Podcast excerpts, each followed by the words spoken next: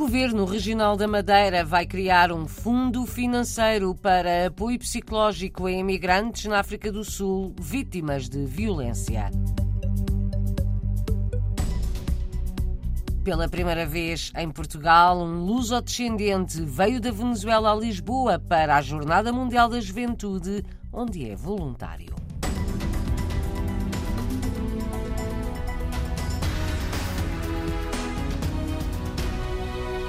Apoio psicológico a portugueses na África do Sul, o Governo Regional da Madeira vai criar um fundo financeiro para apoiar famílias vítimas de violência no país, tendo em conta a insegurança e a instabilidade que se vive na África do Sul. O anúncio foi feito esta sexta-feira por Rui Abreu, diretor regional das comunidades madeirenses. Atendendo à crescente violência e à instabilidade socioeconómica e social que se observa na República da África do Sul, fui também aplaudido a criação de um fundo financeiro para apoiar psicologicamente as famílias vítimas de violência naquele país. Rui Abreu falava no final da reunião do Conselho da Diáspora Madeirense. O diretor regional das comunidades deu voz a um pedido repetido pelos emigrantes para terem direito ao voto nas eleições regionais. O Conselho da Diáspora continua a considerar ser necessário reforçar a presença e o peso das comunidades junto dos órgãos próprios da autonomia. Assim, fiel ao espírito dos princípios constitucionais que consagram a autonomia política ou administrativa da Madeira, o Conselho entende que deve ser conferida aos imigrantes o direito ao voto nas eleições legislativas regionais e volta a instar a Assembleia Legislativa da Madeira e a Assembleia da República a agirem em conformidade. Os madeirenses residentes no estrangeiro querem poder votar nas eleições regionais. Este foi um dos assuntos discutidos esta manhã na reunião do Conselho da Diáspora Madeirense. Participaram 18 dos 26 conselheiros, vieram da Austrália, África do Sul, Canadá, Caraíbas, Europa, Reino Unido e Venezuela. Algumas associações portuguesas na Venezuela e África do Sul têm-se adaptado às necessidades, dada a situação económica e social complicada nestes países. Há muitas situações de pobreza e algumas associações tentam ajudar quem mais precisa, seja na alimentação, seja em cuidados de saúde. O jornalista Marco António Souza ouviu relatos de dirigentes associativos que deram o seu testemunho no encontro anual da diáspora madeirense que se realizou ontem no Funchal. Manuela Calada é responsável pela Liga da Mulher Portuguesa em Pretória, uma associação que nasceu com objetivos culturais, mas que teve que se adaptar às necessidades atuais da comunidade. Então a Liga sentiu-se na obrigação em mudar da cultura. Ainda continuamos com a cultura e com a língua, mas começámos a ajudar com o que podíamos para lares de, de, crianças, lares de mulheres, a ajudar pessoas, que, senhoras e os maridos também, precisavam de ajuda para comprar medicamentos porque não, não tinham o dinheiro necessário a comprar os medicamentos ao fim do, ao fim do mês, ajudar com funerais, onde é necessário. Também na África do Sul, mas na cidade de Joanesburgo, a Liga da Mulher Portuguesa na cidade desenvolve trabalho de solidariedade, explica Mimi Jardim. Temos dois projetos. Um deles é ajudar uma casa que é dirigida por uma senhora portuguesa e é mais ou menos uma casa de abrigo para crianças abandonadas. E nós estivemos lá e foi realmente um abrir o olho, como se diz, não é? Porque essa senhora precisa muito, muito de ajuda. E depois temos outro projeto também, dirigido também por uma senhora portuguesa, e então já, já é diferente, é casos diferentes de, de senhoras abusadas e assim, não é?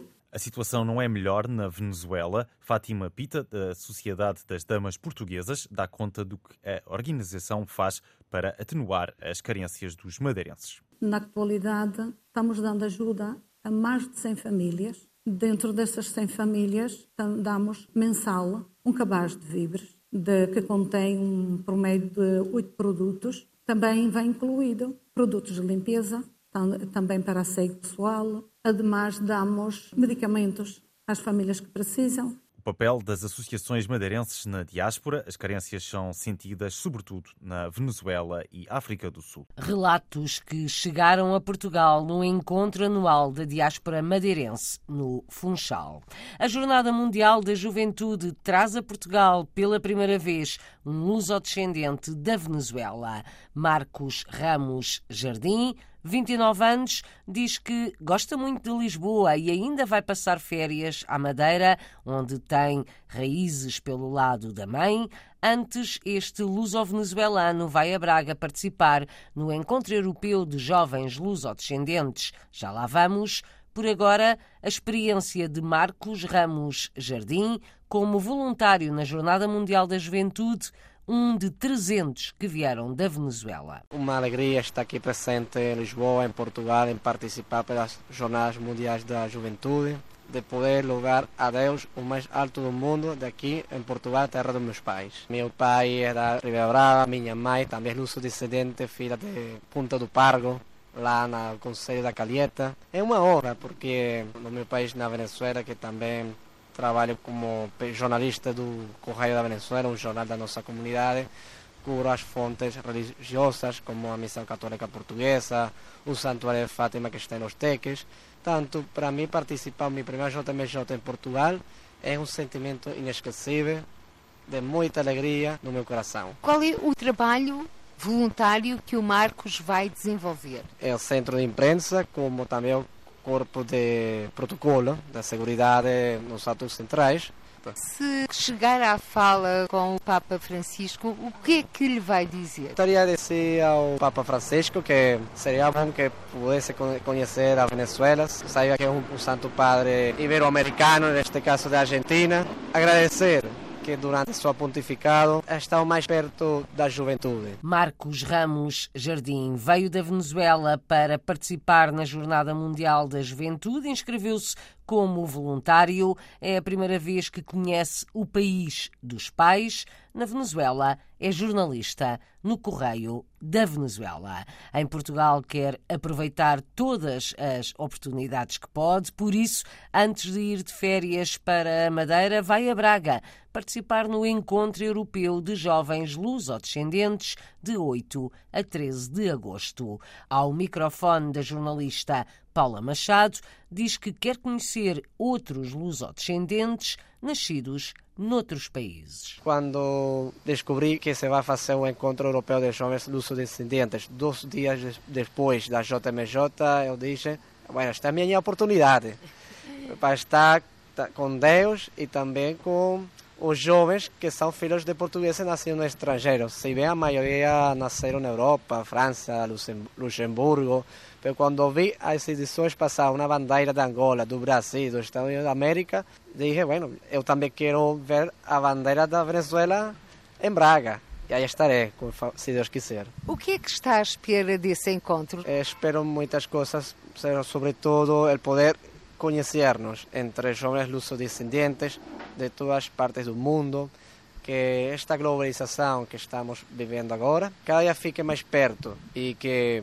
depois com os anos cada jovem português ou lusófono possa conhecer os aportes da Portugalidade que está espalhada em muitos países do mundo também as oportunidades laborais, de trabalho, oportunidades de muitas coisas que nos unem como jovens, sobretudo a solidariedade. Marcos Ramos Jardim, um luso-descendente que veio da Venezuela a Portugal para participar e ajudar na Jornada Mundial da Juventude que decorre para a semana e que traz o Papa Francisco a Lisboa e a Fátima. Faz 10 anos e cada vez tem mais músicos. A Orquestra 21 é composta por músicos portugueses residentes no estrangeiro e esta semana anda a dar espetáculos em Portugal para celebrar os seus 10 anos. Já passou pelo Porto e por Alcobaça. Amanhã vai estar em Marvão, no Alto Alentejo, e domingo sobe ao palco em Lisboa, no Centro Cultural de Belém. Estes concertos contam com cerca de 80 músicos, todos a viver no estrangeiro e são cada vez mais, de acordo com Dini Souza, maestro fundador do projeto. O projeto continua a crescer, há cada vez mais músicos portugueses a viver no estrangeiro e o número de músicos aumenta de ano para ano e, portanto, o projeto tem cada vez mais pessoas na sua rede e tem crescido de, todos os anos e estou muito orgulhoso do trabalho que temos feito e estou ansioso. Acho que vai ser ótimo poder celebrar os 10 anos, uh, que parece quase surreal como é que já chegamos aos 10 anos. Faz 10 anos e está de parabéns a Orquestra 21, composta por músicos portugueses residentes no estrangeiro. O maestro, por exemplo, Dinis Souza, dirige também a Orquestra Royal Northern Symphony em Newcastle, no Reino Unido.